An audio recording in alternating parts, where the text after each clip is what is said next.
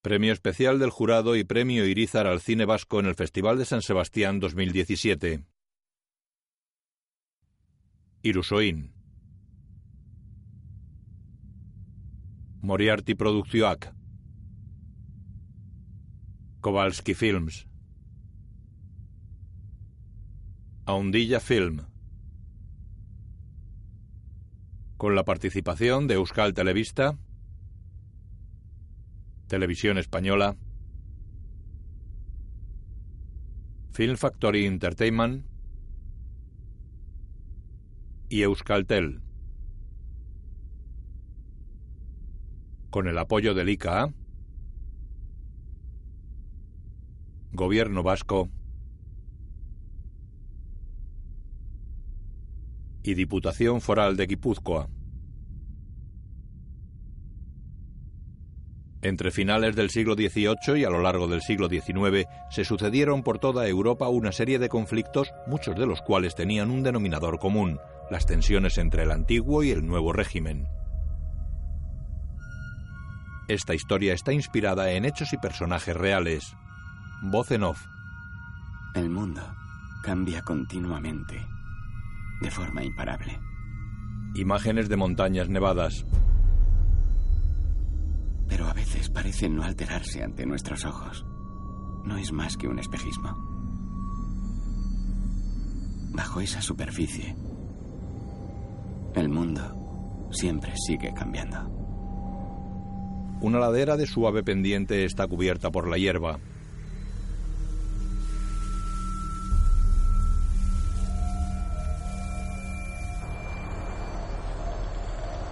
Miguel Joaquín y yo vivíamos en un mismo mundo. Pero nos enfrentamos a sus cambios de forma muy distinta. Interior de una vivienda rural. Pasaron los años y Joaquín fue el primero en abandonar este mundo. Un hombre se aleja de la casa. Poco después, moriría nuestro padre. En el cementerio de Alzo había poco espacio, por lo que tuve que sacar los huesos de Joaquín para hacer sitio a los restos de nuestro padre. El narrador se acerca a una tumba abierta. ¿Qué? Aquí no hay nada. El narrador mira pensativo hacia la fosa.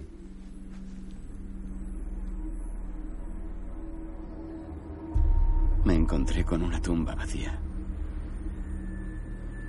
Los huesos de mi hermano pequeño habían desaparecido, como si aquel mundo cambiante los hubiera engullido. El narrador ronda los 30 años, es alto y delgado, de pelo moreno rizado, viste pantalón, camisa y chaleco de aspecto humilde. La imagen funde a negro. Andia,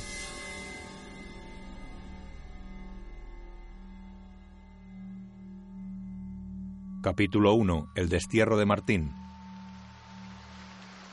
El narrador y otro joven caminan por el bosque.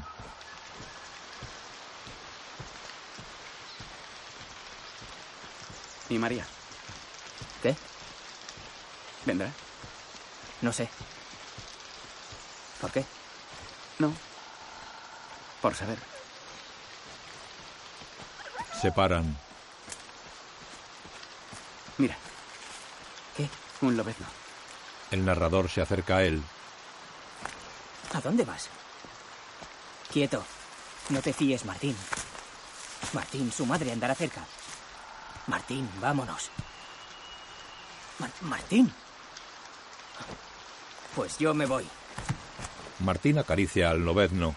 Están en una vaguada. Mira cómo se aleja el joven.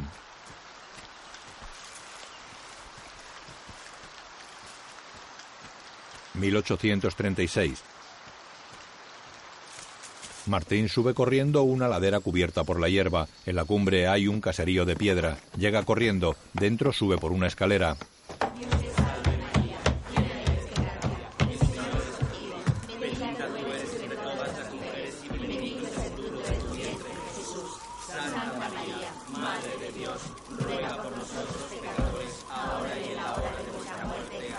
Martín se sienta con los demás que desbrozan mazorcas de maíz. Bendita tú eres entre todas las mujeres, y bendito es el fruto de tu vientre, Jesús. Santa María, Madre de Dios, ruega por nosotros pecadores, Una chica y él se miran y sonríen.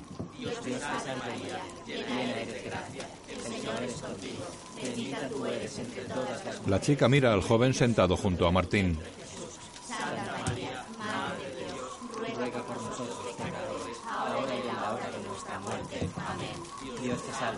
De noche siguen desbrozando maíz a la luz de las velas. Están en el desván de la casa. Lobos. Del monte a cazar hombres.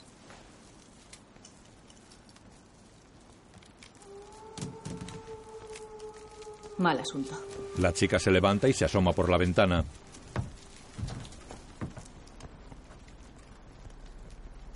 María. María. Deja de mirar por la ventana y vuelve al trabajo. Soldados. Creo que son carlistas. Rápido, vámonos. Salen de la casa y se alejan corriendo.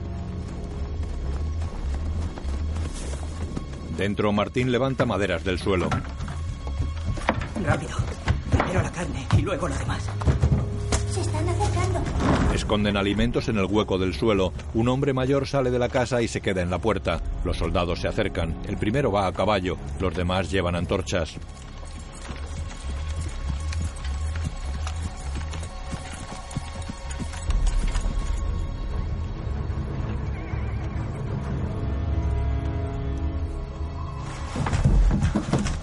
Martín y el joven se ocultan. Joaquín. Martín. Bajad aquí.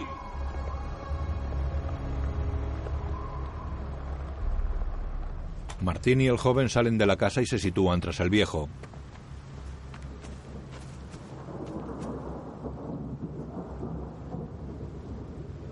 Los necesito en el caserío. Si no, nos moriremos de hambre. En todos los caseríos decís lo mismo. Estáis a favor de los fueros. Pero cuando hay que luchar, nadie está dispuesto. Mejor que luchen otros. ¿Para qué vamos a luchar por esto? Si luego no se queda nadie cuidando del caserío. Nos llevaremos a uno de los dos. Lo dejo a tu elección. El hombre mira a Martín y al joven.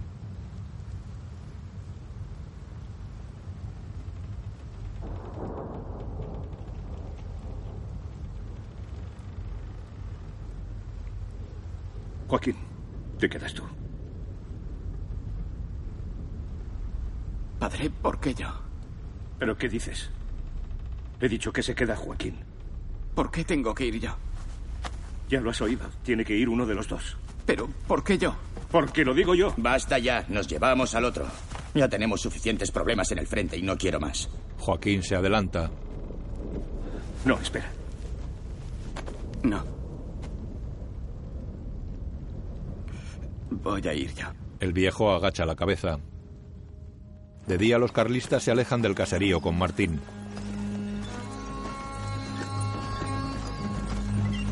No te preocupes, Joaquín. De noche con su hermano en el caserío. Volveré muy pronto y cuando vuelva llevaremos el caserío entre los dos. De acuerdo. Joaquín asiente.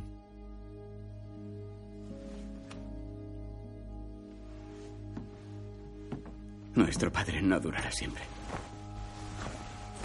De día, Martín camina entre los soldados. Lleva un hato al hombro.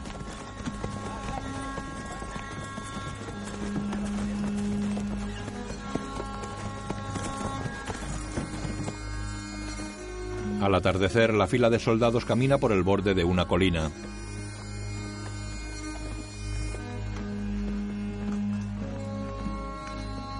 De noche, Martín está sentado, lleva puesta una chapela.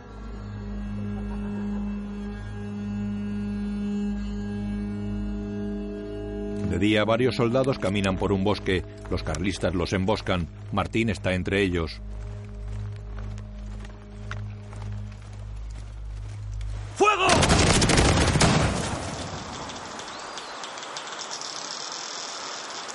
Buen trabajo.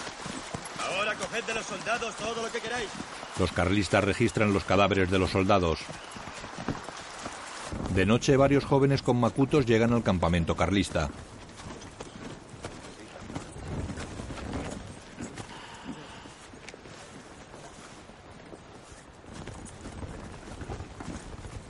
Mira, ese es de Alza. Los jóvenes pasan ante Martín y otro soldado.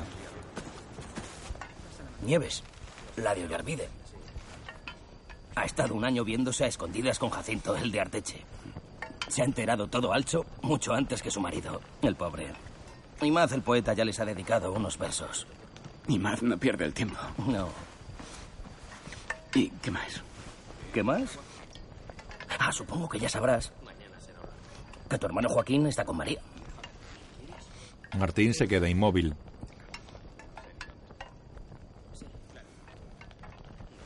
No tenía idea. Oh, pues andan juntos. Parece que es en serio. Ya hay quien oye campanas de boda. ¿Qué? Pensaba que ya lo sabrías. De día están en formación. Vamos bien, pero aún queda mucho para ganar la guerra. Persiste la amenaza de perder nuestros privilegios. Como reconocimiento a las recientes victorias, el general os concede un permiso para volver a casa. Tenéis dos semanas para estar con la familia y ayudar en la cosecha. María camina hacia el caserío. El padre de Martín cava en el huerto.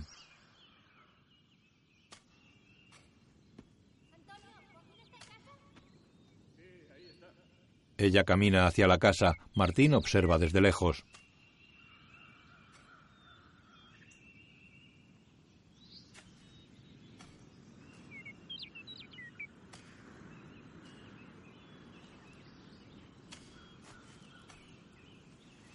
Se da la vuelta y se aleja.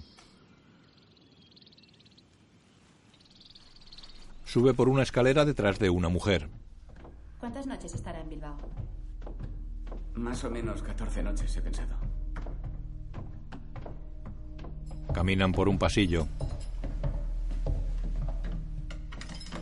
Mira el ventanuco en el techo de una guardilla.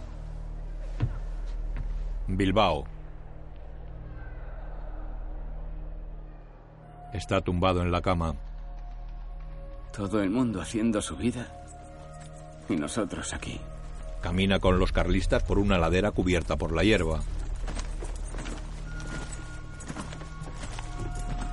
Oye, Fernando, ¿tú entiendes qué demonios estamos haciendo aquí?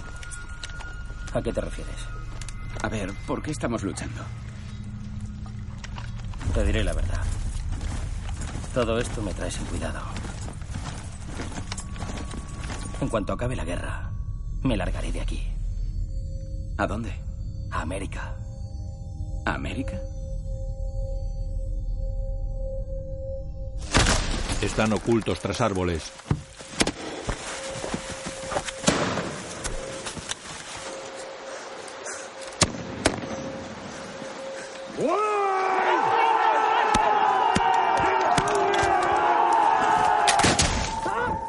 Fernando cae muerto con un tiro en la frente. Martín sale de su escondite y corre con los demás. Llevan las bayonetas caladas. Los isabelinos van a su encuentro.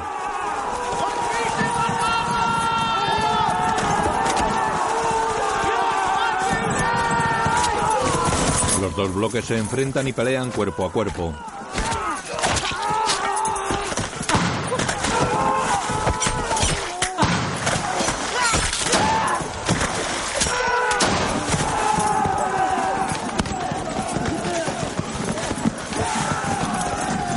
Carlistas corren.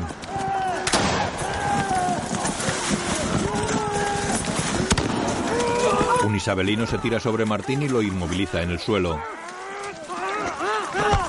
Martín se revuelve. El isabelino se pone sobre él y saca un cuchillo. Martín le sujeta el brazo.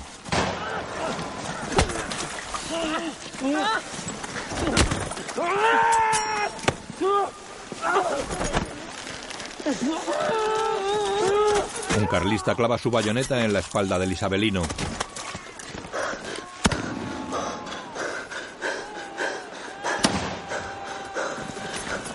Martín se levanta y coge su fusil. Cae herido en el brazo. Queda tendido en el barro boca arriba. El humo pasa ante un joven de pie fuera del caserío.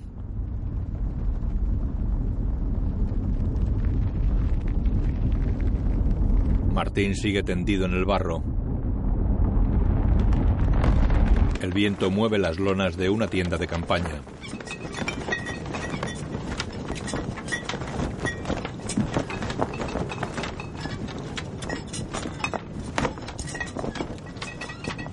Martín está en una camilla dentro de la tienda, mira a los lados. En el brazo derecho tiene una venda ensangrentada.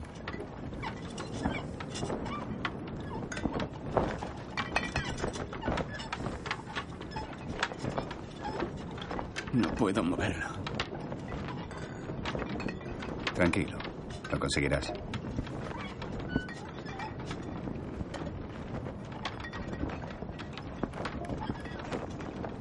¿Y si no lo consigo? Martín, la guerra ha terminado. Es hora de volver a casa.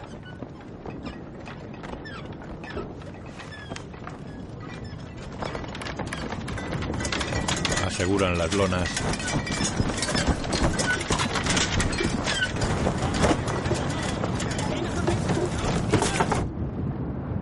Capítulo 2. Martín y el gigante.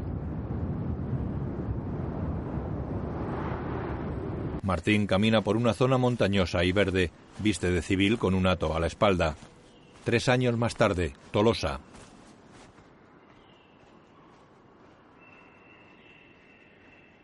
Dos bueyes arrastran una enorme piedra sobre los adoquines de una calle. Un hombre guía a los animales y otro empuja la piedra. Martín apuesta con los espectadores. ¡Eso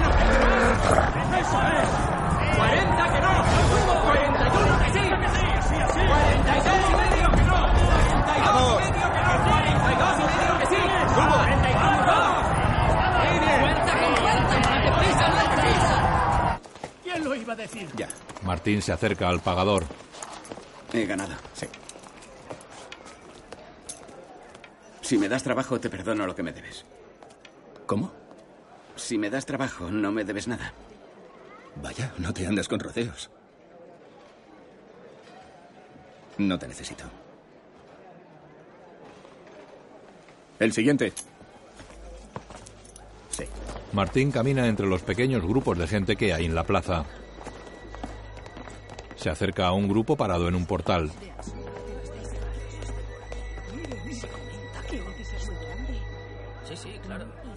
Había visto nada igual. Muy grande. ¿Qué edad tiene? Ni idea, no tengo ni la menor idea. Vaya. Es un hombre de tres metros. Se han colocado en el escaparate. Martín mira unas zapatillas grandes colocadas en un escaparate. Estoy impresionado. ¿Qué tamaño? Se acerca al caserío.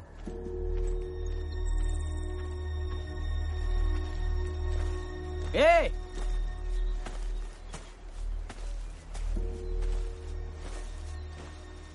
¿Hay alguien? Entra en la casa.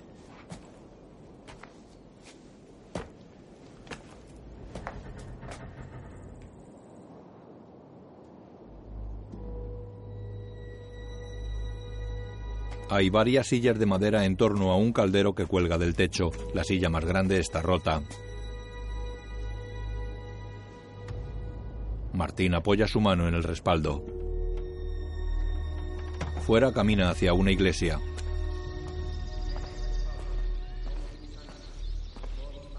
Entra.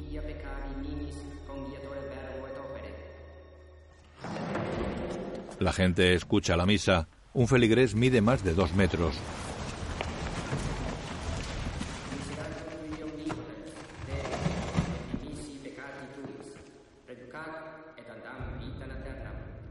¿Martín?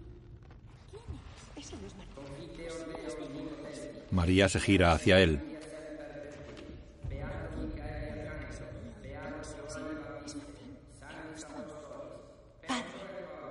Padre. El padre de Martín se gira hacia él.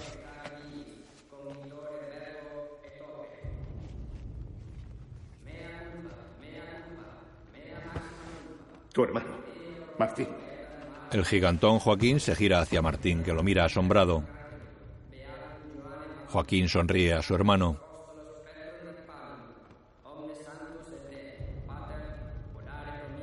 Martín recula despacio hacia la puerta abierta tras él.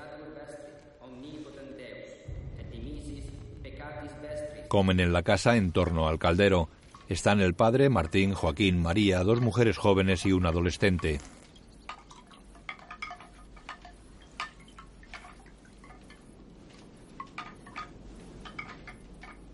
¿Es fácil comer con una sola mano? Ahora sí. Me he acostumbrado.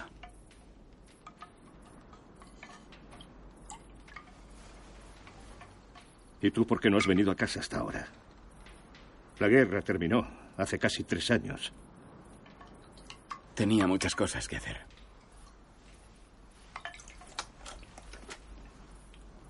¿Puedo tomar un poco más? Apenas queda. Sirve un cazo en el cuenco de Joaquín.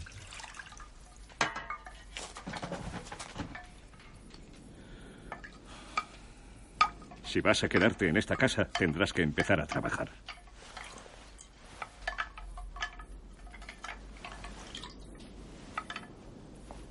No he venido a quedarme. Con un solo brazo no puedo ayudar mucho en el caserío. Me han hablado de una oportunidad de negocio en América, pero necesito dinero para el barco. Mira, Martín, no sé qué esperabas encontrar, pero aquí no hay dinero. ¿No me puede adelantar nada? No sería mucho. Si te digo que no hay, es que no hay. Pero padre, no le pido. ¡No! Joaquín se levanta. Joaquín, no empecemos. Recoge lo que has tirado. Joaquín enfrenta a Martín. ¿Pero qué haces? Dijiste que llevaríamos el caserío entre los dos. ¿Yo dije eso? Sí, lo dijiste. Joaquín, deja en paz a tu hermano. Volveré muy pronto y entonces llevaremos el caserío entre los dos.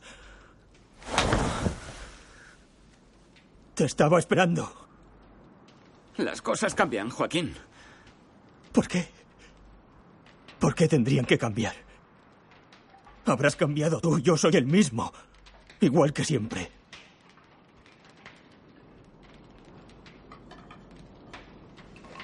Joaquín se marcha.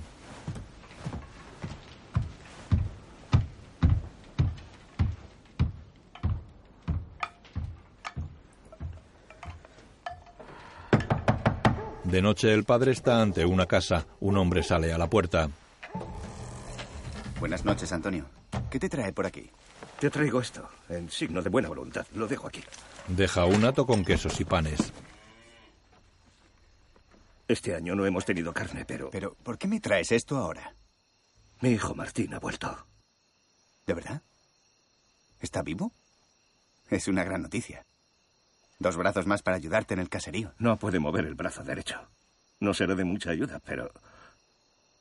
Me pide dinero para irse a América. Eh, Antonio, no me líes. No vengo a pedirte dinero, Ignacio. Simplemente que me perdones parte de la renta. Eso es pedirme dinero. La tierra está seca y no sacamos mucho de la huerta. Si Martín se queda con nosotros va a ser una boca más que alimentar.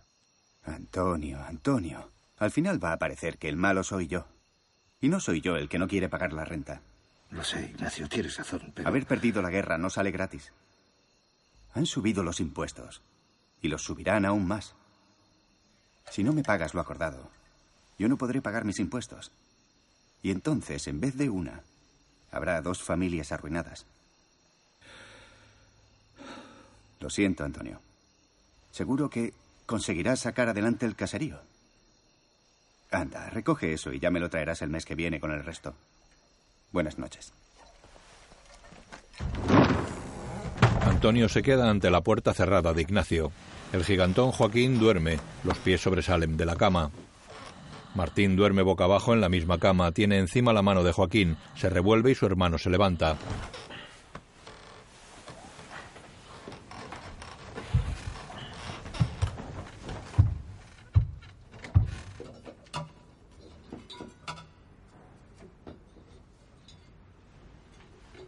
Se va llevando un quinqué.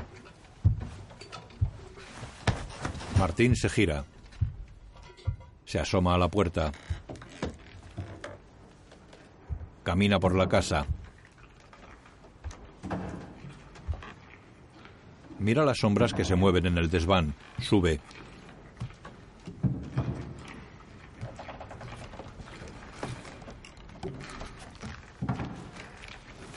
Mira a Joaquín doblado y comiendo a puñados.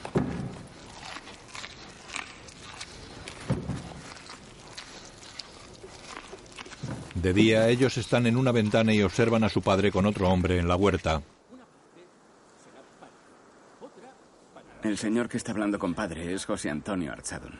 Es promotor de espectáculos. ¿Y qué hace aquí? Se sienta en la cama.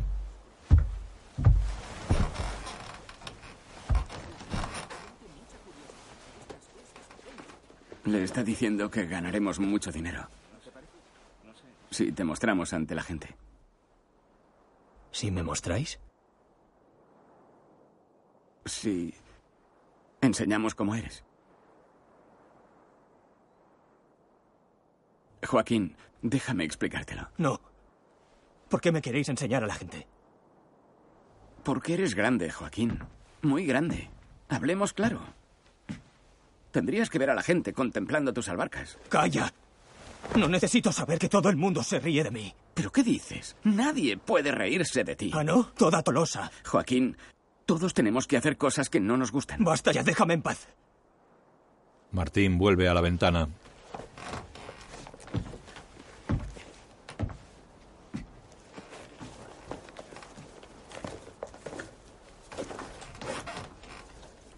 Si continuáis así, os pasará lo mismo que a los Sarasúa. ¿Qué dices? ¿Qué te crees? ¿Que ellos imaginaban que perderían el caserío? ¿Que acabarían mendigando de casa en casa? Ve y pregúntales. A ver qué te dicen.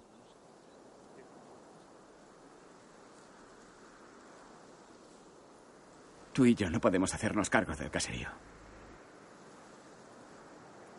Pero sí de este negocio.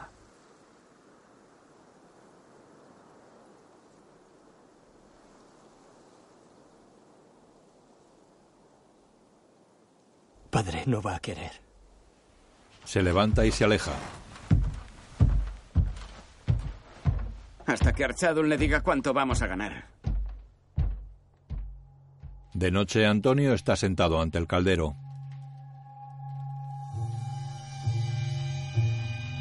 De día ponen un clavo en la pared por encima de la cabeza de Joaquín. ¿Pagar por ver a un chico alto? La gente está dispuesta a pagar por algo que no ha visto nunca. El mundo está loco. Dos metros veinticuatro. Tres centímetros más. No para de crecer. Cuentan monedas de una bolsa de cuero. Martín. Joaquín y Martín caminan por el bosque llevando atos. Luego María cava la tierra. ¿Ya os vais? Sí, a Bilbao. De momento es solo una prueba. Y si sale bien, haremos más exhibiciones. Ojalá salga bien. Ojalá. Martín, vámonos. Sí, vale. Volveremos dentro de una semana. Hasta entonces. María los mira alejarse. Un coche de caballos circula por el bosque. Arzadun conduce el carro. Joaquín mira por el ventanuco de la buhardilla de Bilbao en la que estuvo su hermano. Se abrocha un chaleco frente a un espejo. Iremos caminando. Iremos sin prisa, pero sin pausa. Está nervioso. Hace año y medio que no sale de Alcho. Se van a reír de mí. Tranquilo, Joaquín. Tranquilo. Te acabarás adaptando. Nos adaptamos a todo. Siempre es así. Joaquín se para en la puerta. Va, vamos, Joaquín. El coche de caballos circula por los campos. Panorámica de un valle entre montañas. El coche circula por un camino entre cultivos de cereal. La gente hace cola en una calle de Madrid.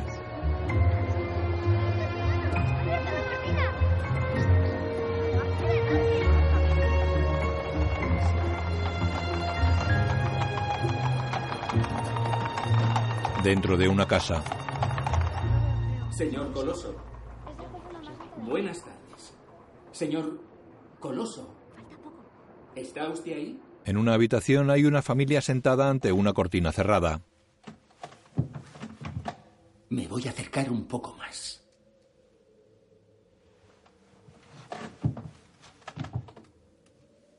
Señor Coloso. ¿Está ahí? Aquí estoy. Arzadun entra por la cortina.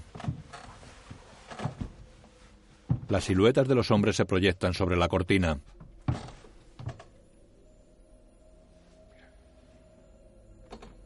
Joaquín se levanta. Arzadun se asoma por la cortina. ¿Preparados?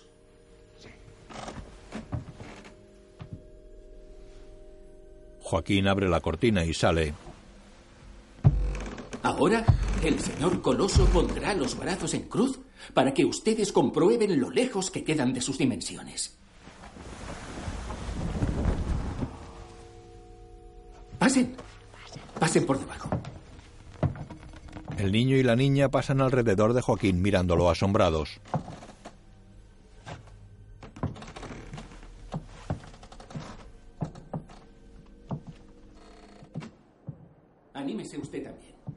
Martín está sentado a un escritorio. ¿Y esa levita? ¿Cómo dice? La levita. ¿Dónde la compraste? Esta. Me la hizo un sastre en la calle Arenal. ¿Arenal? Sí. Es muy bonita. Comen. Martín lee un diario. Este hombretón que lleva varias semanas entre nosotros es capaz de ingerir 20 litros de sidra al día. Ingerir. ¿Qué es ingerir? Ingerir. Beber. Ah. Oh, muy bien. Joaquín lleva uniforme. A la gente le va a encantar. Ni hablar.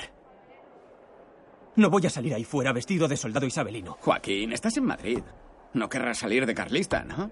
Como se enteren en el pueblo. No te preocupes por eso. Y mira esto. Hablan de ti en el periódico. Y te han dibujado.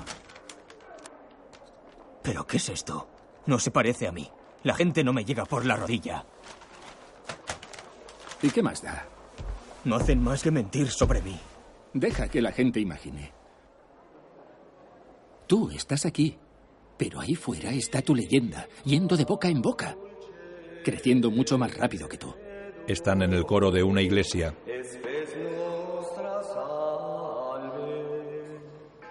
Corpus Christi. Joaquín comulga. Hasta el domingo que viene. Vaya. El cura se va. Arzadun y Martín cubren a Joaquín con un chal. Viajan en el coche de caballos. Joaquín sigue con el chal cubriendo su cabeza y cuerpo.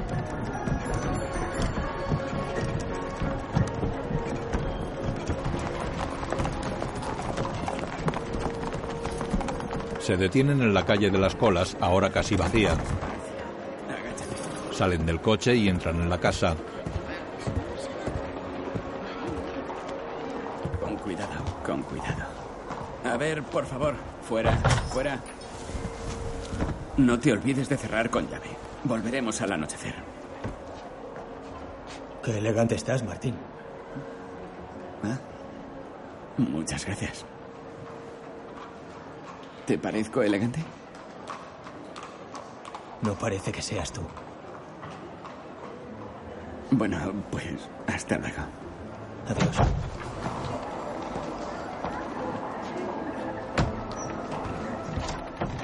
Joaquín cierra pensativo. Martín lee sentado en un banco de un parque. Mira a dos mujeres jóvenes sentadas en un banco cercano al suyo. Con la mano izquierda se coloca el brazo inmóvil sobre las piernas. Las jóvenes lo miran y cuchichean.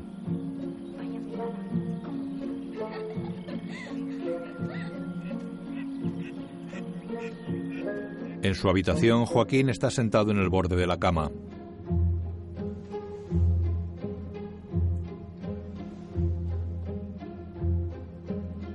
Vestido con el uniforme isabelino, blande la bayoneta frente a su imagen del espejo. Mira a los lados. Se echa mano al vientre como si estuviera herido. Se yergue. Arzadun y Martín están en una iglesia. Martín mira a una joven situada unos bancos más atrás.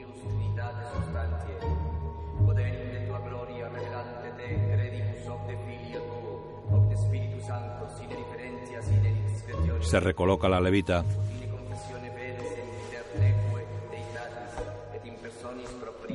En la habitación, Joaquín se mira la manga de la casaca. Le queda corta.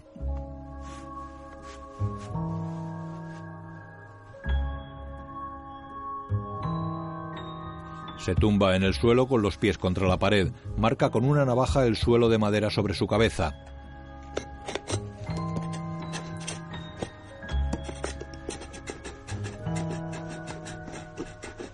Mira la diferencia con otra señal anterior. Las mira pensativo. Levanta los brazos ante hombres elegantemente vestidos. Pasen por debajo y vean lo lejos que quedan sus cabezas de los inmensos brazos de este maravilloso ser.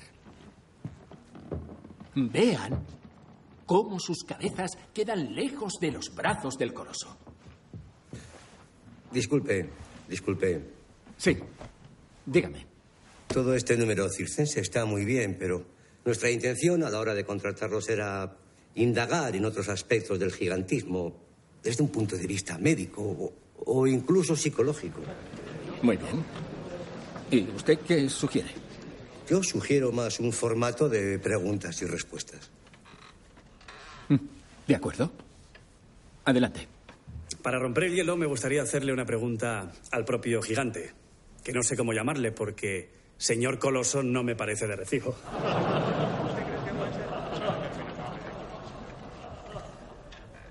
¿Cómo se llama usted? Vamos, diles cómo te llamas. Joaquín. Miguel Joaquín Eleizeri. A mí me gustaría saber, señor el Leisegui, si usted sufre esta afección desde su nacimiento o la contrajo con posterioridad. Que si eres grande de nacimiento. No. Más alto. No, no, no. Martín se adelanta y se coloca junto a su hermano. Hasta los 20 años él era normal, pero luego estuvo enfermo en la cama. Y luego creció. Y sigue, y sigue, y sigue. ¿Y usted quién es? Su hermano, Martín. Ah, por su aspecto había pensado que se trataba usted de un nuevo miembro del club. Hasta escucharle, claro. Y sigue, y sigue, y sigue, y sigue. A ver, silencio, silencio, por favor. ¿Quiere usted decir que no para de crecer? ¿Me ha entendido usted la pregunta? Sí, le, le hemos entendido perfectamente. Y lo que Martín le ha dicho es lo que usted ha interpretado. Aquí, donde lo ven, Miguel Joaquín sigue creciendo.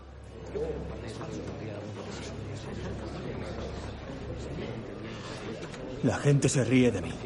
Ay, pobrecito. Sí, pero no porque seas grande. Se ríen porque no sabes hablar bien. ¿Y qué hago si nunca he hablado bien? Pues aprende. Anda que no has tenido tiempo. ¿Y por qué os habéis vestido así? Teniendo el traje de turco o de isabelino, hoy teníais que parecer recién bajados del monte. Arzadun cierra. ¿Pero a ti qué te pasa, Martín? Ellos nos pidieron que nos vistiéramos con estas ropas. Es lo que querían.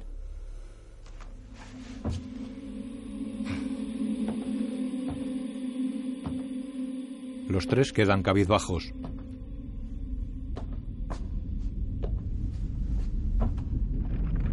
Joaquín y Martín van pensativos dentro del coche.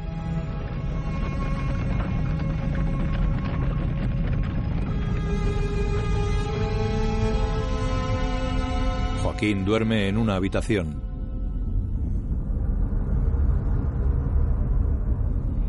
Se incorpora bruscamente y se lleva las manos a la cabeza. Se estira las mangas cortas del camisón.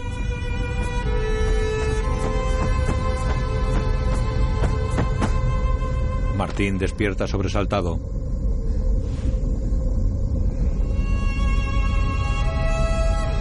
Camina. Joaquín mira un espejo con la imagen de su hermano.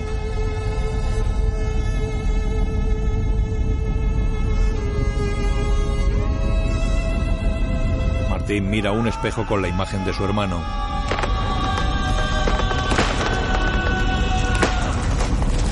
Despiertan en la misma habitación. Por favor, que pare. Por favor, que pare. Por favor, que pare. Por favor, que pare. Joaquín. No para, no para. ¿Qué es lo que no para? Oigo mis huesos crecer. Oigo cómo están creciendo.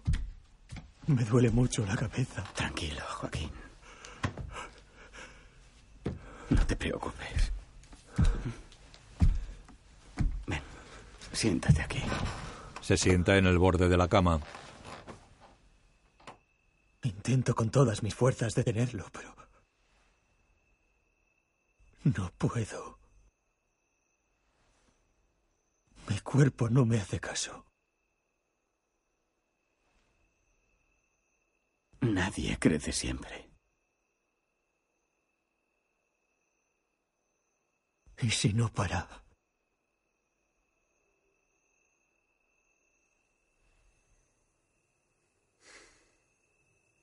De noche caminan por una calle solitaria.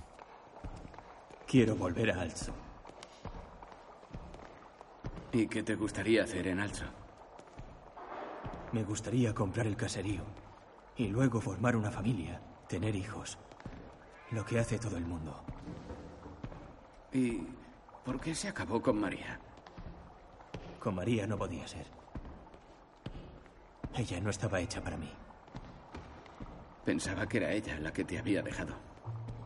¿Y por qué me iba a dejar ella? ¿Y por qué querrías tú dejarla a ella? Tú haces muchas preguntas, ¿no? ¿Te acuerdas cuando de pequeños nos confundían? Nos pasaba siempre. Sí. No sabían quién era quién.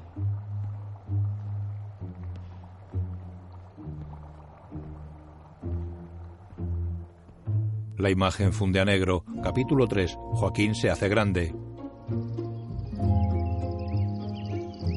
El coche de caballos circula por un bosque en un día soleado. Joaquín saca sonriente la cabeza.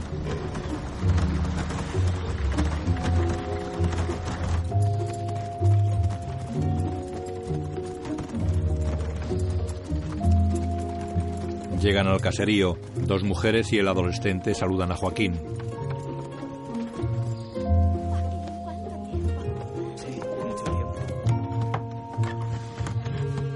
Arzadum, Martín y Joaquín descargan el carro.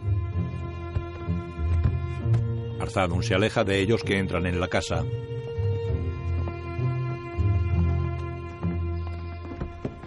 Las mujeres y el adolescente miran expectantes un reloj de pared.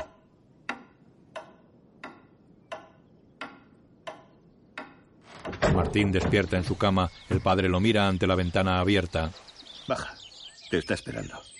Martín habla con María fuera de la casa. Joaquín los mira a través de una ventana cerrada.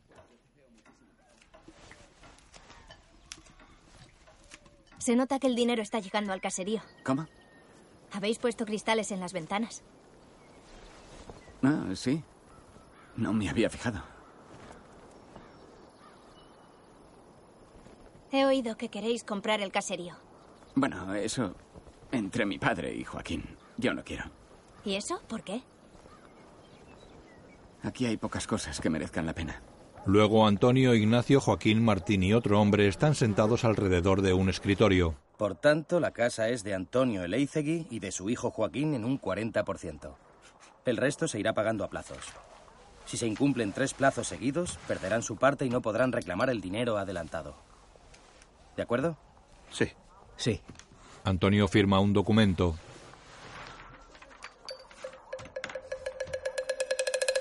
El cura mide a Joaquín en la pared de la iglesia.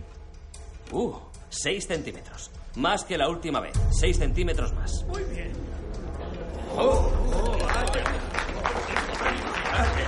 Martín y su padre están entre los feligreses.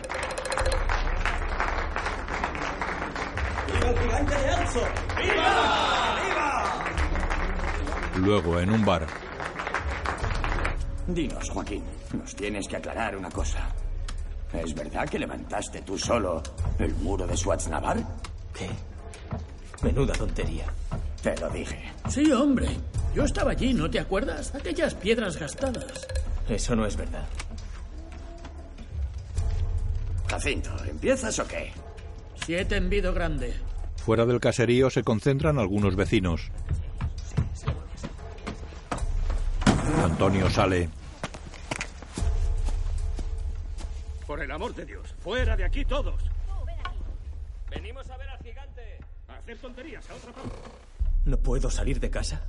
Arzadon dice que puede ser perjudicial para las funciones. Joaquín mira a través de una ventana a los vecinos que se alejan. Viste el uniforme isabelino. Está ante la reina niña que come a una mesa.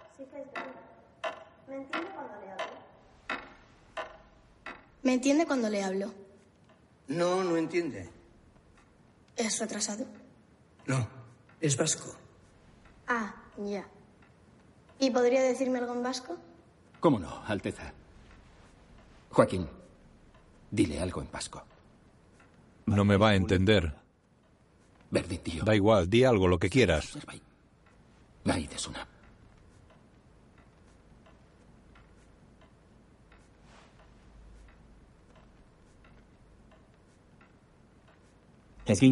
Nunca teníamos que haber salido de Also. La gente ya no me trata igual. Es Dotoria Sango. Su Majestad, Miguel Joaquín, el gigante de Alzo, se congratula ¿Hay de... muchos gigantes? Solo él. Es verdad. Con cien como él, los carlistas hubierais vencido. Sin embargo, perdisteis la guerra. Porque sois carlistas, ¿verdad? Su Majestad, nosotros somos liberales. ¿Y cómo sabéis que es el más grande de Europa? Bueno, no hay constancia de ninguno más grande. Si a Su Alteza le gustara nuestro espectáculo, no- nos abriría las puertas de viajar al extranjero. ¿Es y- usted totalmente proporcionado?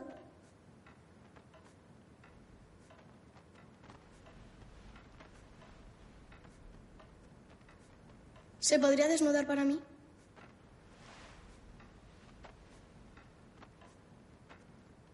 Quiere que te desnudes.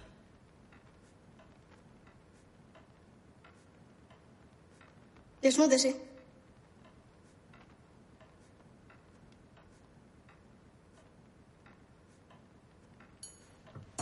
Joaquín se desabrocha la casaca. La reina se coloca ante él.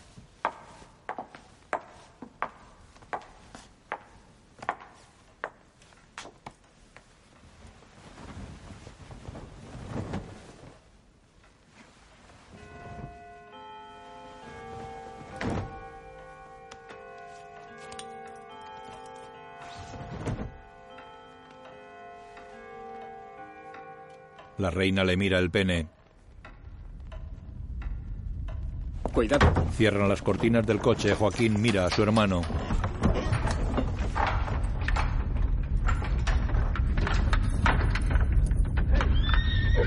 Va cubierto por el chal. Luego salen del coche sin quitarse el chal.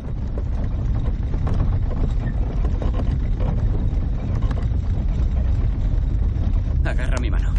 Cuidado con Lo estás haciendo muy bien. Agáchate, Joaquín.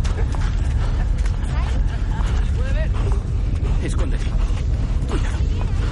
Un paso más. Dios te salve María, llena eres de gracia, bendita tú eres entre todas las mujeres, y bendito es el fruto de tu vientre. Escóndete, Joaquín. Dios te salve María, llena eres de gracia, bendita tú eres entre todas las mujeres. Por favor, que pare, por favor, que pare. En el escenario de un teatro abarrotado.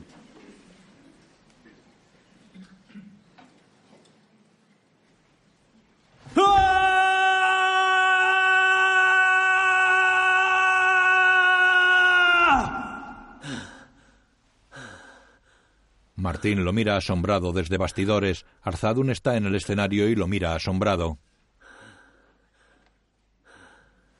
Señoras y señores, a pessoa máis alta do mundo.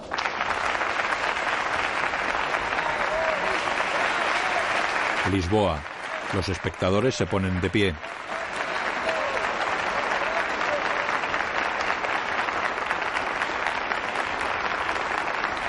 Con el teatro vacío, Arzadun habla con un hombre en el patio de butacas, se estrechan la mano y el hombre se va.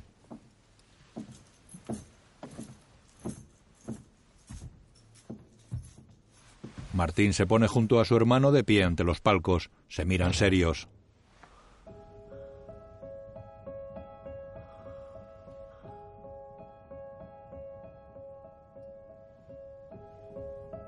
Joaquín mira por un pequeño orificio del coche de caballos.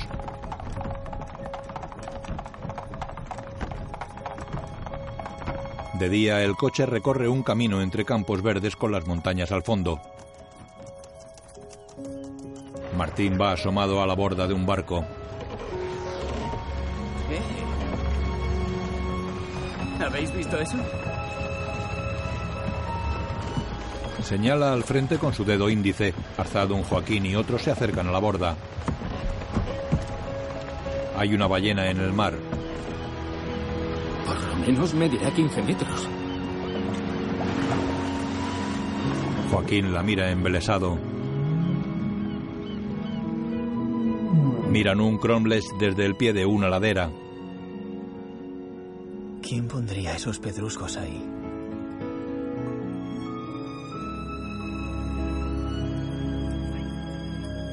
Ya llega el primero. Un coche de caballos galopa por la pradera que cubre la colina. Inglaterra. El coche pasa delante de Martín, Joaquín y Arzadun. Ya voy yo. Arzadun se acerca al hombre que baja del carruaje. Hello. José Antonio Arzadun. Un gigante sale del carruaje. Joaquín lo mira boquiabierto. Joaquín, ven aquí. Joaquín obedece. Joaquín, él es Saad. Saad, Joaquín. Saad y Joaquín se miran asombrados. Saad. Se estrechan la mano.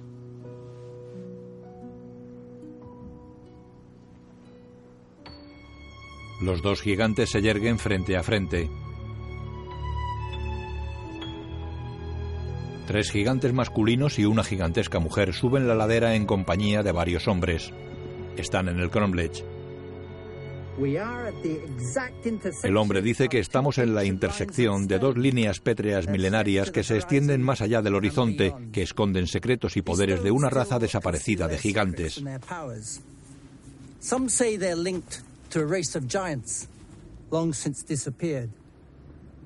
Gentlemen, Exhorta a todos a conectar con el pasado y esencia de esos gigantes y les invita a crear un círculo que conecte con el eje para crear una fuerza que emerja de su cuerpo y sea visible para los humanos. And for that, I welcome our friends, our collaborators, to form a circle. And your energy will interact with the linear force to create a rotational force and vortex traveling at great velocity. The centripetal force then will emanate from your corpus, and this may be visible to the human eye. So, I ask you to join hands. Les invita a unir las manos. Ellos lo hacen. Hands. Hands. Hold hands. Hold hands. Bring your hands. Les manda a cerrar el círculo y usar su poder. Use your powers. Use your roots in the past. Do you feel a force? Les pregunta si sienten la fuerza y les llama semidioses. Feel a force, a force, a tingling, perhaps. A tingling? A tingling? Feel your energy. Feel the energy from your roots. You are a demigod. Feel your energy. Do you feel energy? A tingling? A tingling? Deshecho el grupo, están en corrillos. Joaquín, Joaquín, te presento a Esther. Esther quiere conocer a gente de su altura y yo le he dicho que conozco al más apuesto. Venga, y a dar una vuelta. ¿A dónde? A cualquier sitio. Aquí todo es bonito. Esther y Joaquín se alejan de los demás.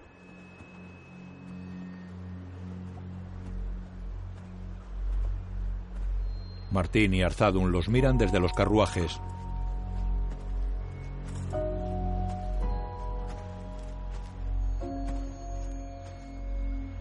La pareja de gigantes camina por la pradera hacia el mar. Joaquín duerme.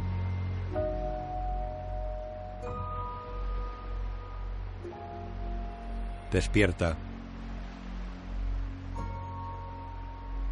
Se incorpora. Arzadun y Martín están acostados en el suelo del bosque, arropados con mantas cerca del carruaje y los caballos.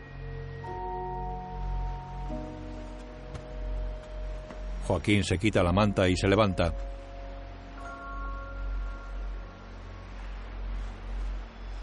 Camina hacia una playa limítrofe con el bosque. Mira hacia el mar. En la orilla se quita la camisa. Se desabrocha los pantalones, camina hacia el agua en calzoncillos largos hasta las rodillas. Tiene los pies dentro del agua.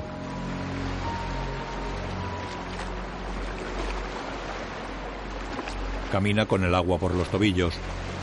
Nada con agua por el pecho.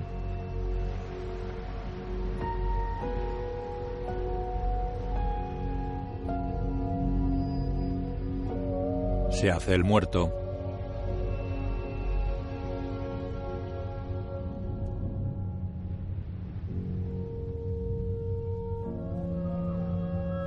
Martín viste elegantemente, está de pie sobre una colina en un paisaje verde y montañoso.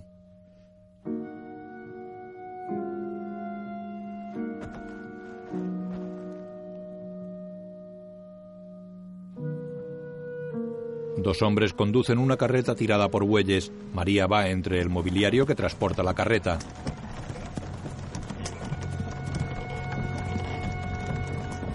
La imagen funde a negro. Capítulo 4. América. La gente está sentada a tres largas mesas que forman una U. La central es la mesa nupcial con Martín y María en el centro.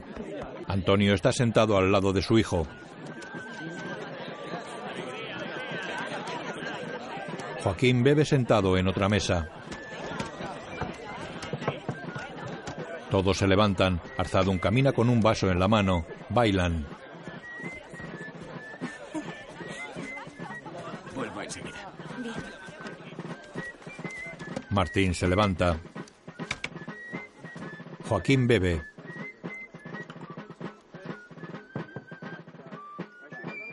Mira a María.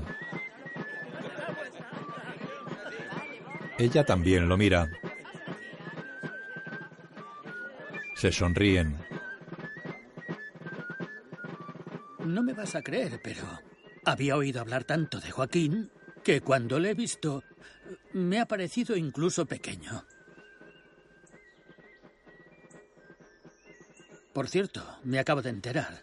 No sabía que tu hermano quiere irse a América. ¿Quién? Isidro, tu hermano. El adolescente es ahora un joven de largas patillas negras. Es buen bailarín. Y el Chistunari. Hola. Hola, Martín. Padre, venga un momento. Se apartan de los demás. ¿Qué ocurre? ¿Isidro se va a América? Sí, se decidió la semana pasada. ¿Y por qué no me ha dicho nada? Estabais fuera trabajando y con todo el lío de la boda. ¿Y el billete se lo ha pagado usted? Es un adelanto de su herencia. El mismo adelanto que yo le pedí hace años. ¿Pero qué dices? Tú estás ganando mucho dinero con el negocio de Joaquín. Pero usted sabía que yo me quería ir. En su día sí, pero las cosas cambian.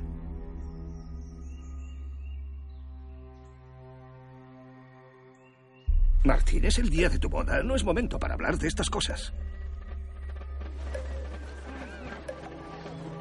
Las mujeres y las niñas bailan la jota. Joaquín está pensativo delante de María. ¿Quieres bailar conmigo? Le ofrece la mano.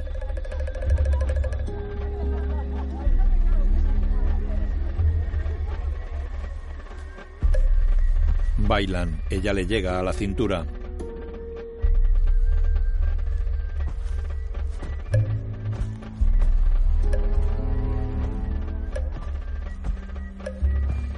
Martín y María hacen el amor en la cama.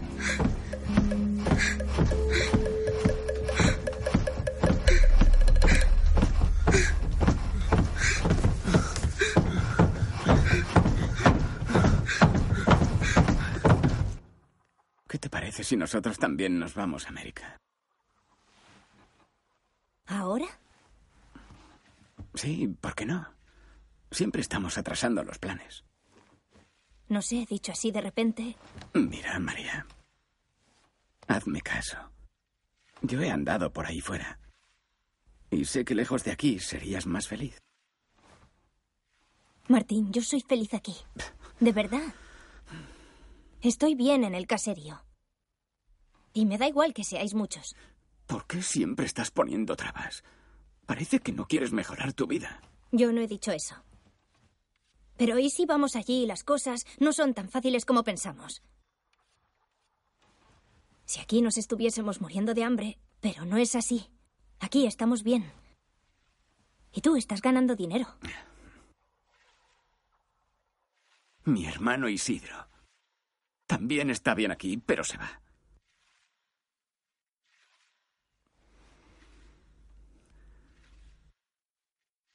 Cuando me lo han dicho, lo he visto claro. Eso es lo que yo siempre he querido.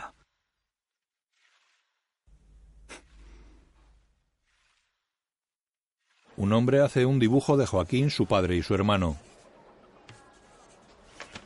Luego debajo podrías escribir The Spanish Goliath. Al parecer se escribe así. ¿Está bien escrito? ¿Spanix qué? El Goliath español. En inglés. ¿Y por qué le llamamos así?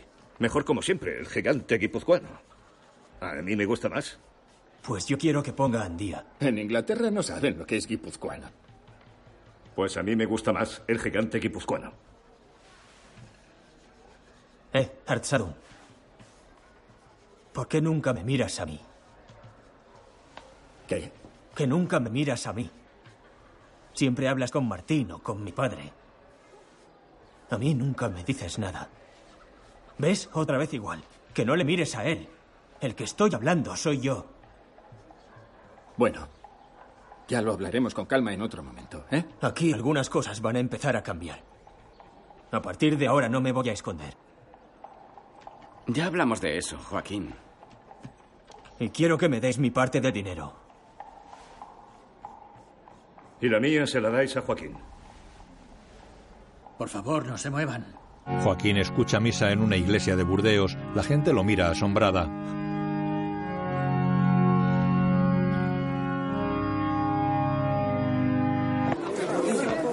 Por favor, Venga, Joaquín, por aquí. Salen de la iglesia. Joaquín estrecha la mano de la gente que hay fuera.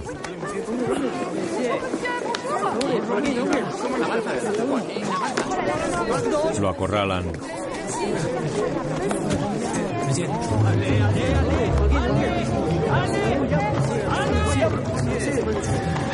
Un coche de caballo se aleja de la población. Dentro Joaquín abre una cartera de cuero. Nieva sobre Londres.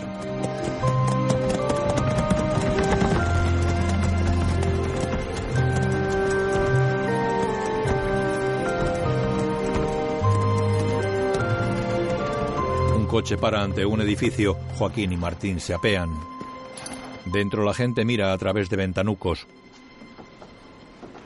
Fuera, Joaquín mira embelesado la fachada del edificio. Camina hacia una puerta que pone Cosmorana.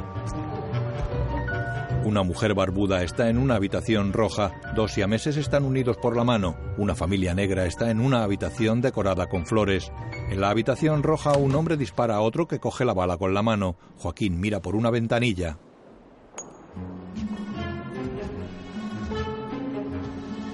En una habitación roja, Martín pasa bajo los brazos en cruz de su hermano. La gente los mira a través de ventanucos.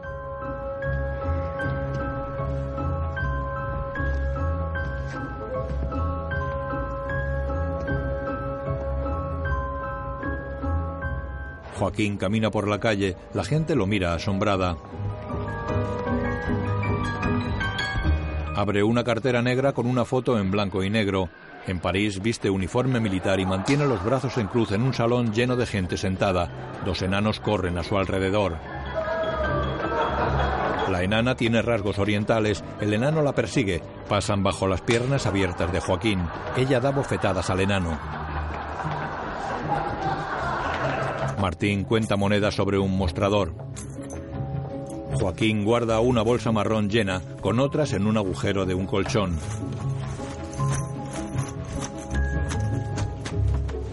Sobre el mostrador hay pilas de monedas. Martín tiene billetes. A Tolos. Euh, Excusez-moi, vous dites A Tolos. Vous voulez dire Toulouse No, no. A Tolosa.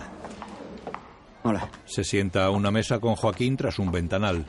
Ya he enviado el dinero. La gente los mira desde la calle. ¿Tú enviaste tu parte? Lo hice ayer. ¿Y ya le dijiste al del banco? Sí, a Tolos en una sola letra. Me has explicado mil veces cómo hacerlo. ¿Vas a fiarte de mí alguna vez? Joaquín se levanta. ¿Notas algo distinto? ¿No podías sentarte en otro lugar? Tienen alzas los zapatos. Así soy seis centímetros más alto. Unos pocos centímetros no te harán más grande. Joaquín se pone una chistera. ¿Y con este sombrero? ¿Qué te parece? Se sienta y se quita el sombrero.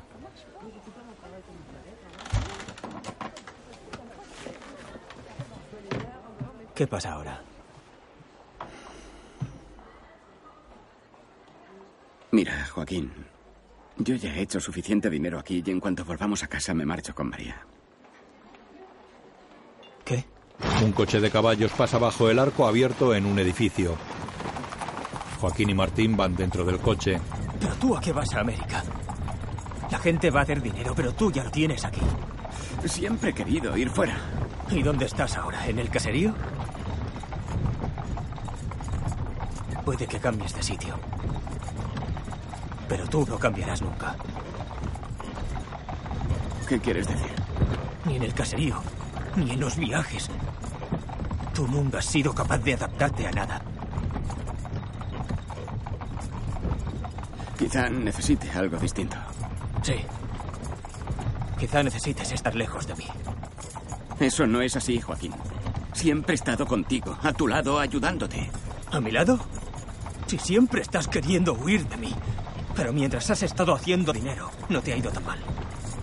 Cada uno tiene que hacer su vida.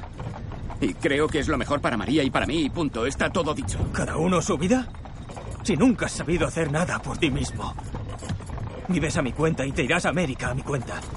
Yo también he tenido que sacrificarme, ¿eh? Por favor. Todo ha salido de mí. Ropa cara, dinero para irte fuera, incluso tu mujer. ¿Qué sacamos nosotros de ti?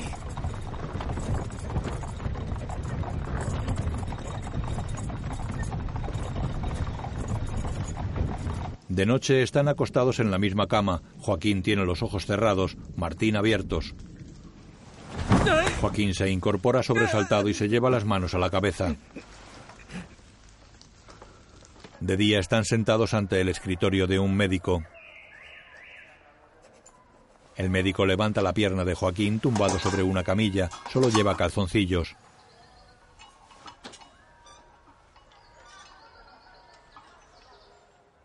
Respirez. Respira. Le ausculta.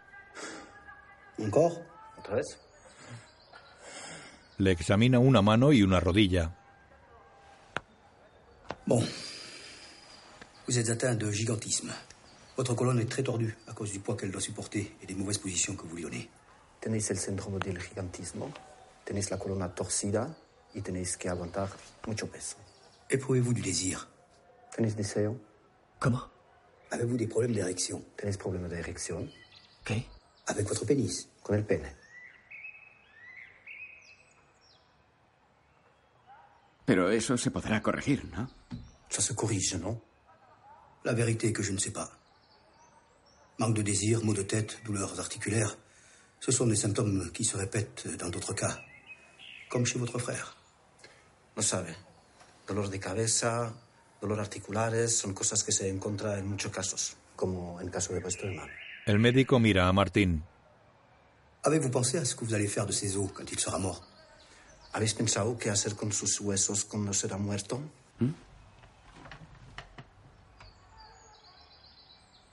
La communauté scientifique pourrait vous payer beaucoup d'argent. La comunidad científica puede dar mucho dinero para estudiarlos. A mí me entierran en Alzo.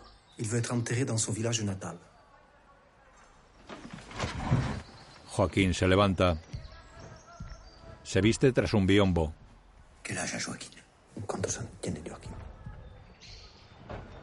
29. 29. Aún le queda mucho, ¿no?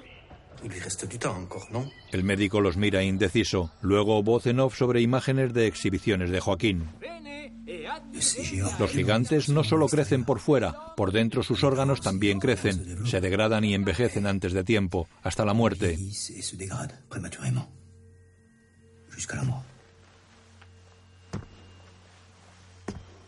Joaquín está en una exhibición. Su hermano y él se miran y sonríen.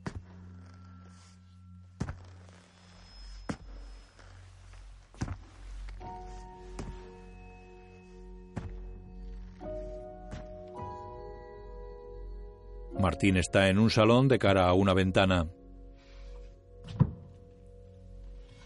Joaquín entra en una estancia ayudándose de un bastón.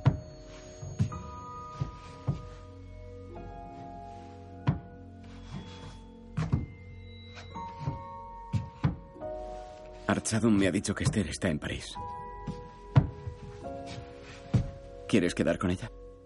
Los dos hermanos se hacen una foto con una mujer gigante. Bien, amigos míos, es muy importante que no se muevan durante los próximos minutos, si no, no se distinguirá nada en la imagen. Joaquín. Joaquín, mira a Esther, por favor. Los dos gigantes se miran y sonríen. ¿Cómodos? Ahí. El fotógrafo se cubre la cabeza y la cámara con un trapo negro.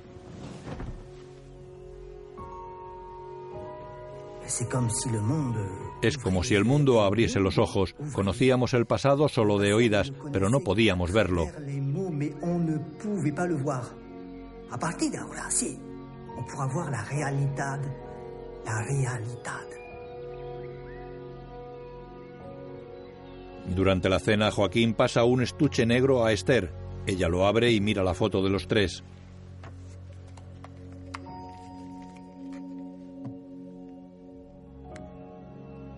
Joaquín se tumba sobre Esther en una cama y se besan en los labios. Se mezclan imágenes de ellos dos sentados a la mesa, haciendo el amor en la cama, desnudándose y acariciándose las manos.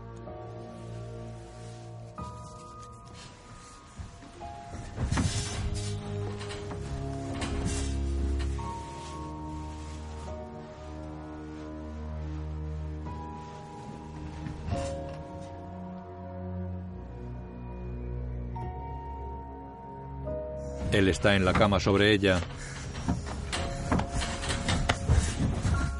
Se acarician las manos sentados y vestidos.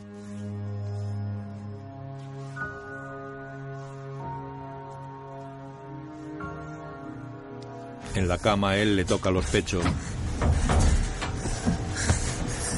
Sentados y vestidos se besan en los labios. Ella le toca la entrepierna. Hacen el amor en la cama. Se besan sentados, ella le acaricia la entrepierna.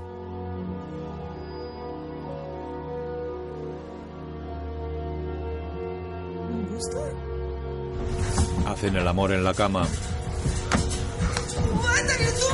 Ella le pregunta qué hace. Se levanta apartándolo. ¡Fuera! Ella se marcha.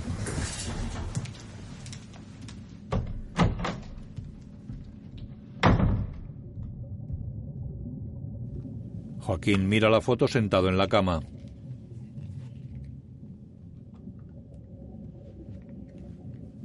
Cierra el estuche y lo lanza lejos.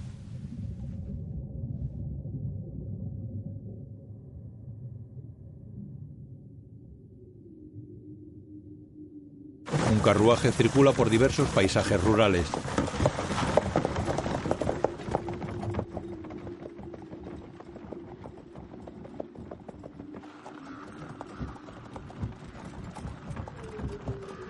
Unos hombres lo interceptan en un puente. ¡Általa! ¿Qué pasa? Asaltadores. Tranquilos, ¿eh? Haced lo que os digan. Se llevan a los hermanos.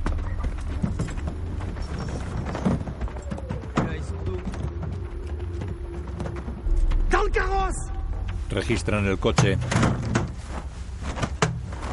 Encuentran las bolsas marrones. Muestran las bolsas llenas de dinero. Joaquín mira a los atracadores. Martín mira sorprendido a su hermano.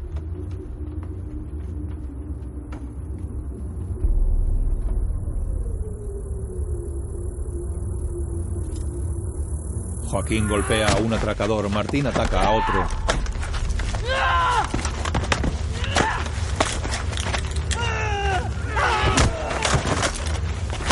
Uno noquea a Martín y encañona a Joaquín.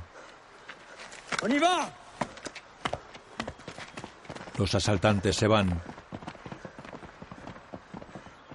Joaquín está junto al carruaje. Martín se toca la frente. Se acerca a su hermano.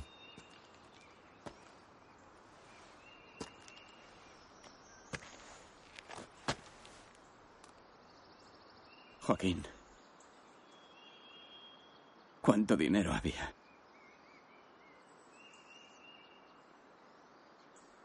¿Cuánto dinero había?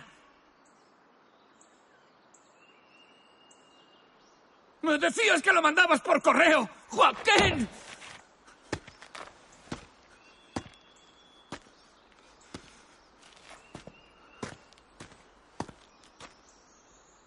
¿No ha llegado nada, Alcho? No me fiaba. ¿Que no te fiabas? ¿Te das cuenta de lo que has hecho? Todo lo que tienes de grande lo tienes de tonto. Has perdido todo tu dinero y el de nuestro padre. ¡Todo! ¡Todo!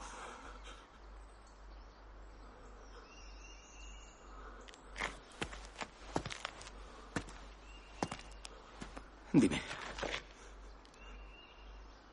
¿Qué vamos a hacer ahora? ¿eh?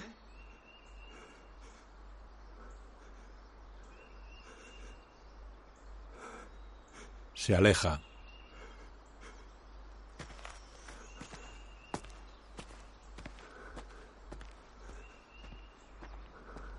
Panorámicas de zonas montañosas.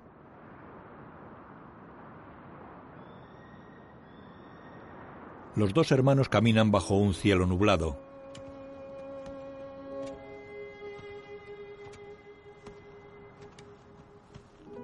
Un hombre y Martín firman un documento ante el notario y en presencia de Antonio y Joaquín.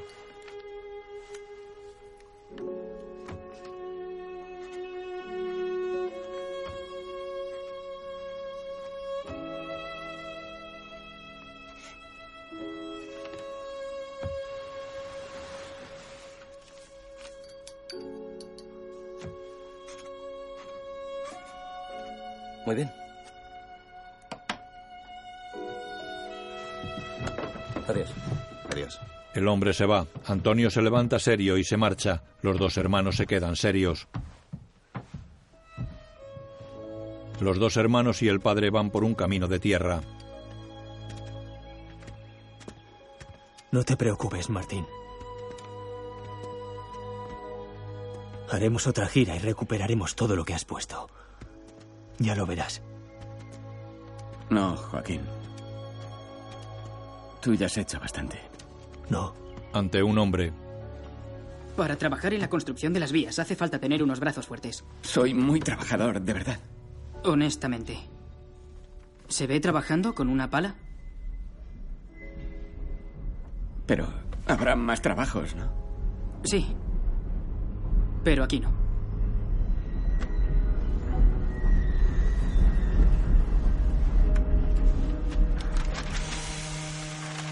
Martín entra en el caserío.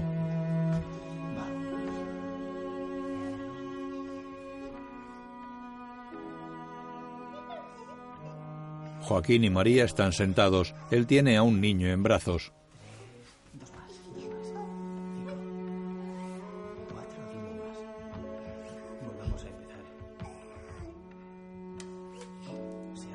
El niño juega en el suelo.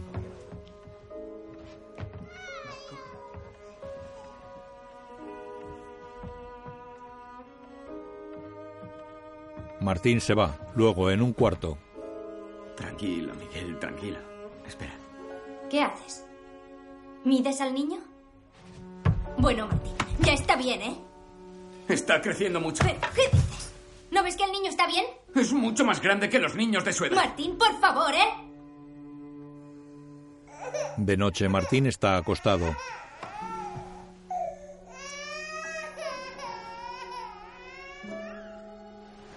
Se tapa los oídos con las manos.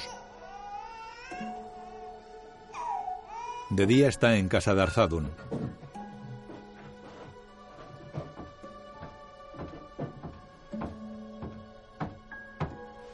Si se hubiese casado con la giganta... Pero así no lo veo claro. No vais a satisfacer al público y eso no es bueno para el negocio. ¿Y por qué no les vamos a satisfacer? La gente espera ver a un gigante grande y fuerte. Y Joaquín, aunque sea joven, está cascado. No es lo que la gente espera ver.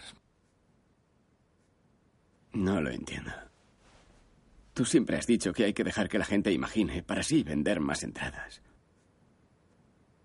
Y ahora dices lo contrario. Que la gente ha imaginado demasiado. Pues sí. Es irónico, pero es así. Evitar el declive es realmente difícil. Ya se nos ocurrirá algo.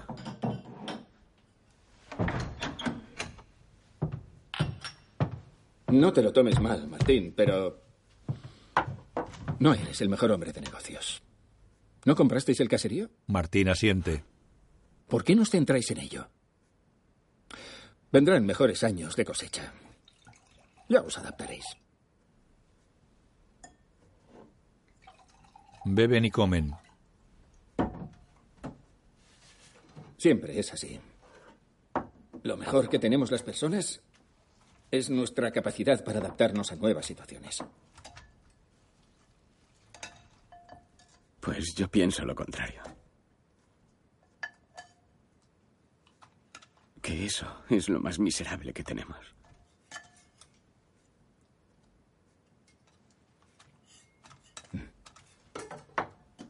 Venga. Que se nos va a enfriar.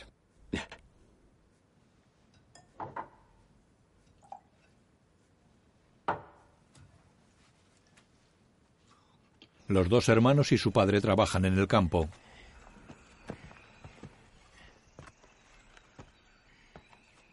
Joaquín mira a su hermano.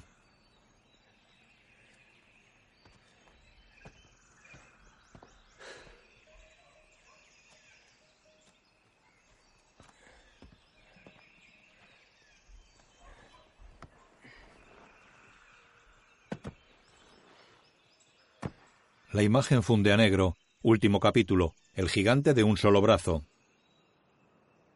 Los dos hermanos pegan pasquines en las paredes de un pueblo. Ahí, ahí. Más arriba. ¿No hay ningún cartel en castellano? En francés no entenderán nada. Lo que cuenta es el dibujo. ¿El dibujo? Sí. Pues anda que dice algo el dibujo. Si está roto. Varios niños se acercan y tocan a Joaquín. No me ayudes. Es mejor que la gente no te vea. El carruaje va entre campos. De noche los caballos están desenganchados del coche. Ahora. Joaquín está acostado en el suelo, Martín sobre el coche. Ahora. ¿Qué haces? Nada. Intentando mover el brazo derecho. Pero no me hace caso.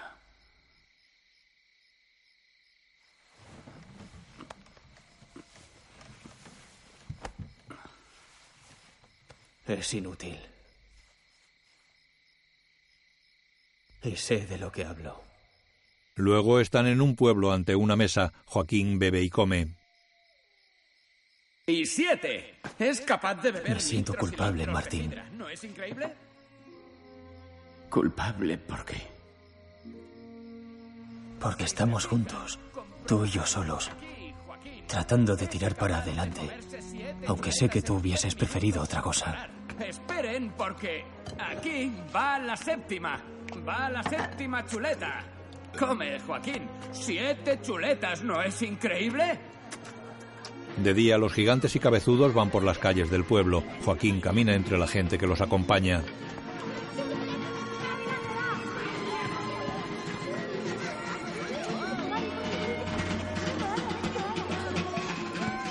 Aceptamos participar porque nos dijisteis que sería un homenaje. Por ese motivo os cobramos menos. Pero poner a mi hermano a bailar con los gigantes y cabezudos ha sido vergonzoso. Toma. Un hombre le da monedas y se aleja de ellos.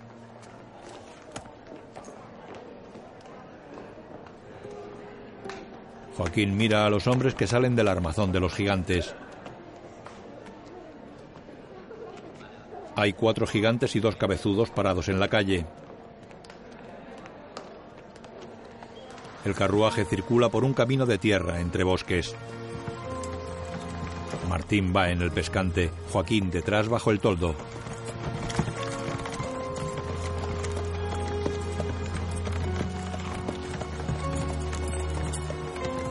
Caminan por un valle nevado.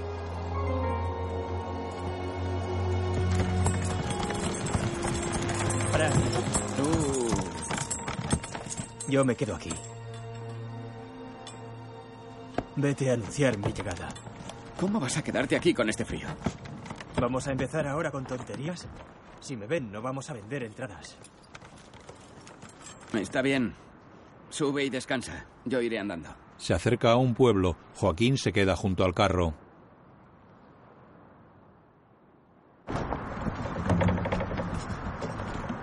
El viento mueve el toldo.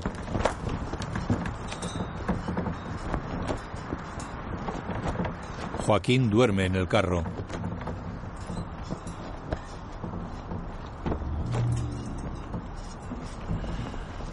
Despierta y mira asustado.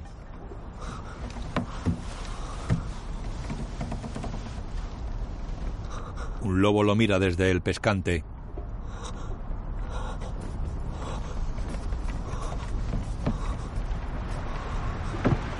Joaquín recula hasta caer a la nieve.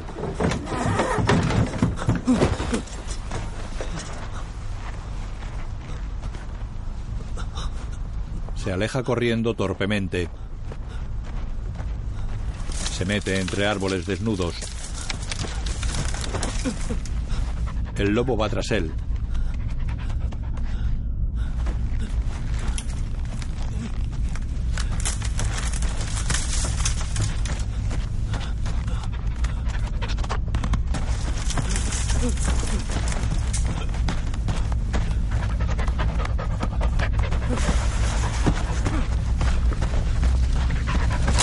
Cae rodando por una ladera.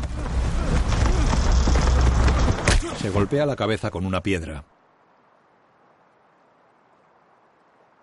Se incorpora junto a un arroyo.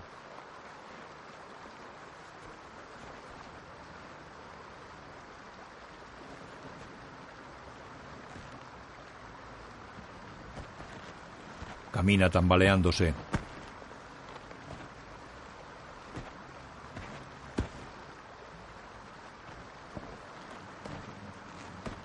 Se lava la cara en el arroyo. Tiene la sien manchada de sangre.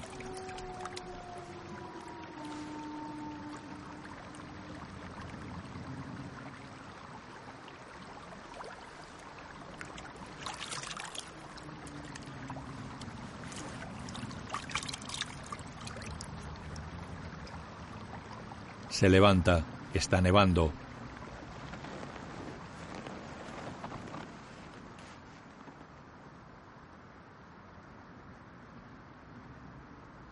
De noche Martín entra en una taberna.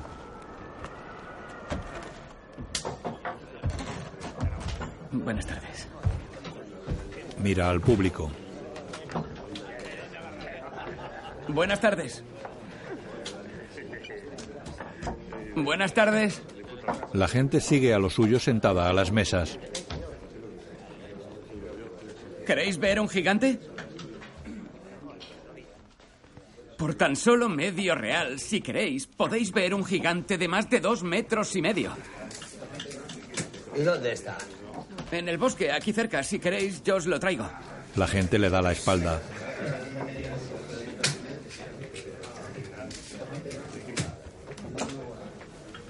Eh, que este gigante es capaz de ingerir 20 litros de sidra y de comerse ocho chuletas. Anda, cállate.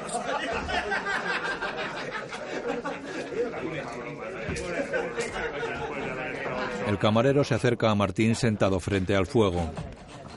Toma. Vale, gracias. Un hombre se sienta a su lado.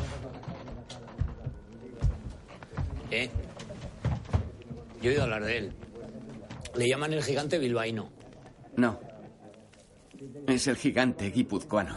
Bueno, bilbaíno, guipuzcoano. Sí que he oído hablar de él, sí. Es muy conocido.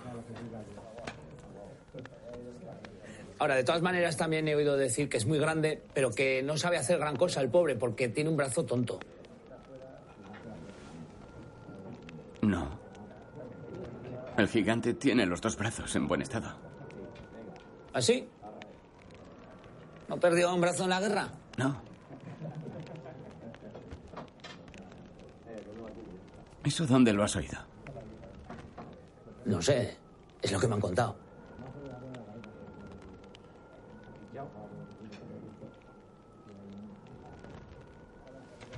Martín se levanta, coge una hogaza de pan y se marcha.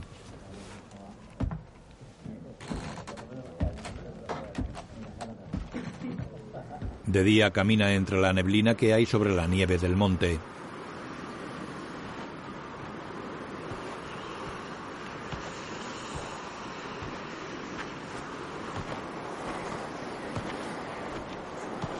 Llega al carro.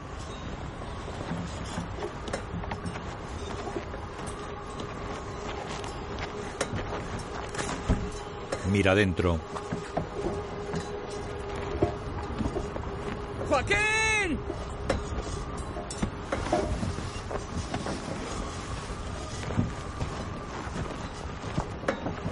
¡Joaquín!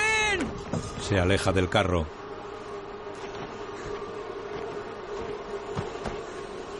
¡Joaquín! ¡Joaquín! Camina entre la niebla buscando con la mirada.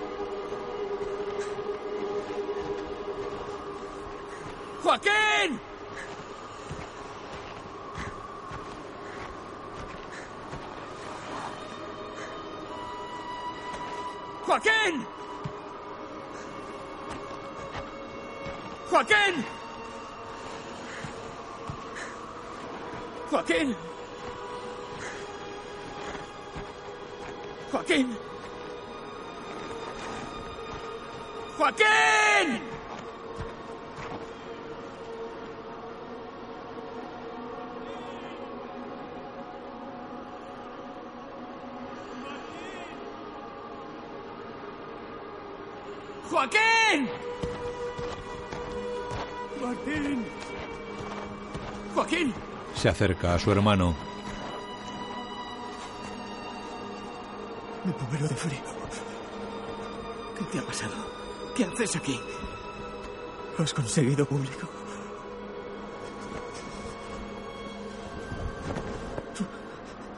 Necesitas dinero para irte a América.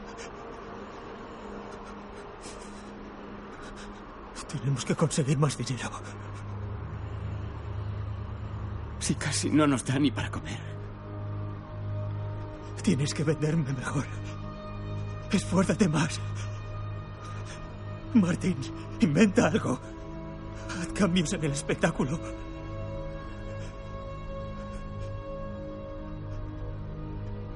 Haré todo lo que me pidas.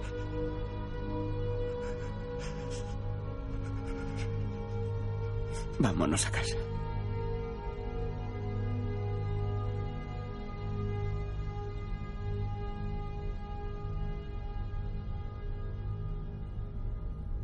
Me muero de frío. Martín se acerca a su hermano que lo abraza y acaricia.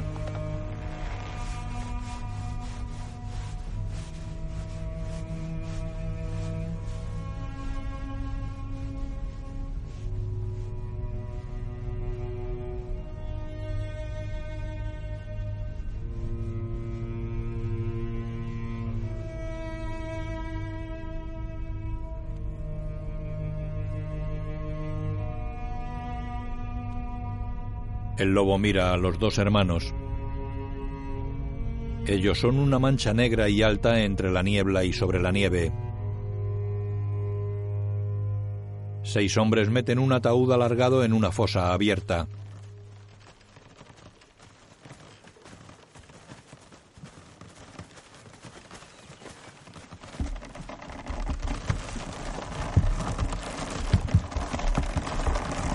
Cura, Arzadun, Antonio Martín y otras personas están frente a la fosa.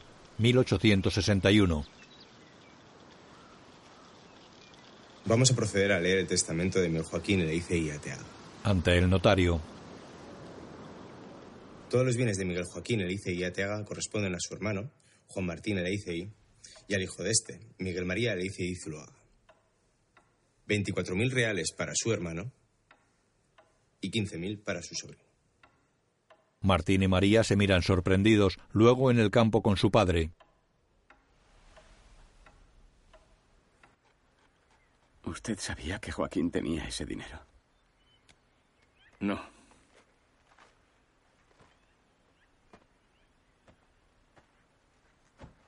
¿Y cómo es posible que tuviera tanto? El padre niega ignorante. María trabaja en el huerto.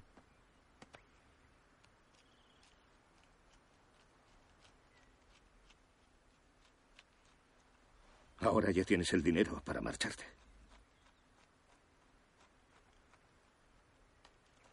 ¿A dónde?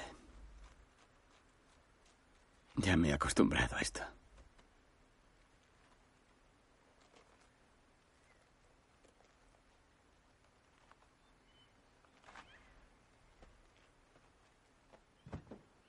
Padre, ¿por qué aquel día me eligió a mí? ¿A qué te refieres? A la guerra. A usted le dieron a elegir entre Joaquín y yo. Y usted no dudó. Decidió que yo fuera a la guerra. Yo no te elegí. Sí. Lo hizo. No. Vinieron los carlistas y se llevaron al mayor.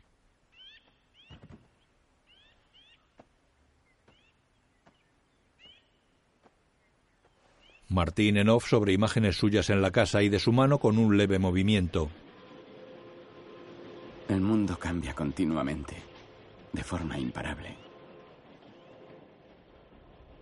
Pero a veces parecen no alterarse ante nuestros ojos. No es más que un espejismo. Bajo esa superficie el mundo siempre sigue cambiando. María. María. ¿Qué? Se ha movido. ¿Qué? Mi mano. Se ha movido. No volví a mover la mano nunca más. Pero siempre afirmaría que un día la moví. ¿Se ha movido? Sí, María. Nadie me creyó. Y a pesar de no reconocerlo, yo también a veces dudaba de lo que habían visto mis ojos. Ha sido ahora mismo. En un bar. El primero se llamaba. Estás exagerando, me decían en el pueblo. Al igual que me decían cuando narraba las aventuras con mi hermano. Y era Miguel Joaquín, el de Sí, señor, el gigante guipuzcoano. Todos ahí mismo de pie, orgulloso. Claro que me acuerdo. No es para menos. Cada vez que yo contaba las historias de Joaquín, estas parecían más desmesuradas que antes. Y es que, lejos de desaparecer, Joaquín siguió creciendo en mi interior de forma imparable. Joaquín camina hacia el mar. Martín lo mira a través del marco que hace con sus dedos pulgar e índice. A medida que Joaquín se aleja, Martín cierra los dedos.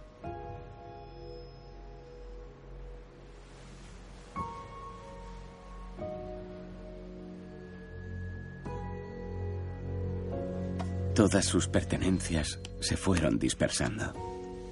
Sombreros, guantes, zapatos. Venden la ropa de Joaquín. No quedó nada. Venden una silla. Antonio está en la cama. Martín. Martín. Antonio tiene los ojos cerrados y aspecto enfermizo.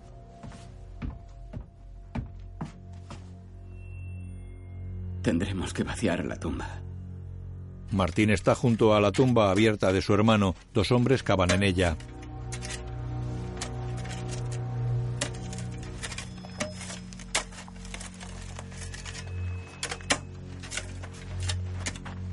Aquí no hay nada. En off.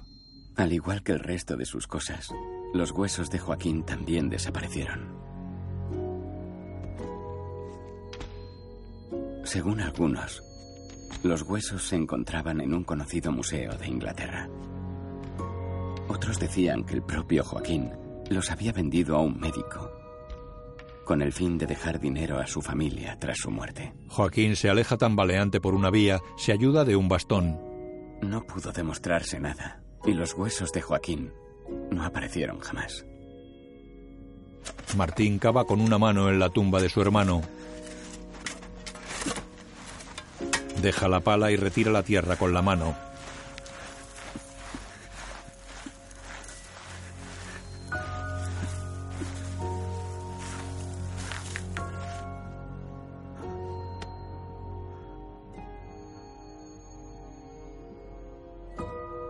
No quedaba más que un gran vacío a su alrededor. Tan solo un agujero enorme. Y yo no era más que el que llenaba ese agujero. Arrodillado en la fosa mira al cielo. Joaquín camina entre la niebla y cubierto de nieve.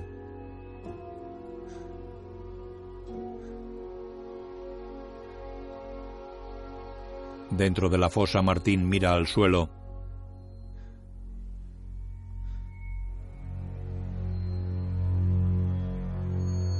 Sobre la nieve Joaquín abraza a su hermano.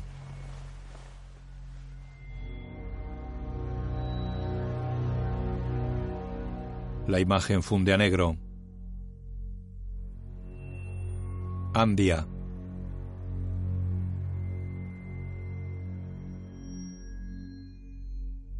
Joseba Usabiaga.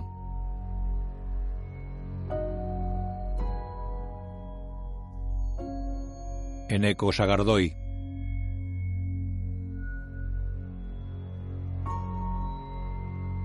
Íñigo Aramburu, Ramón Aguirre, Aya Cruse.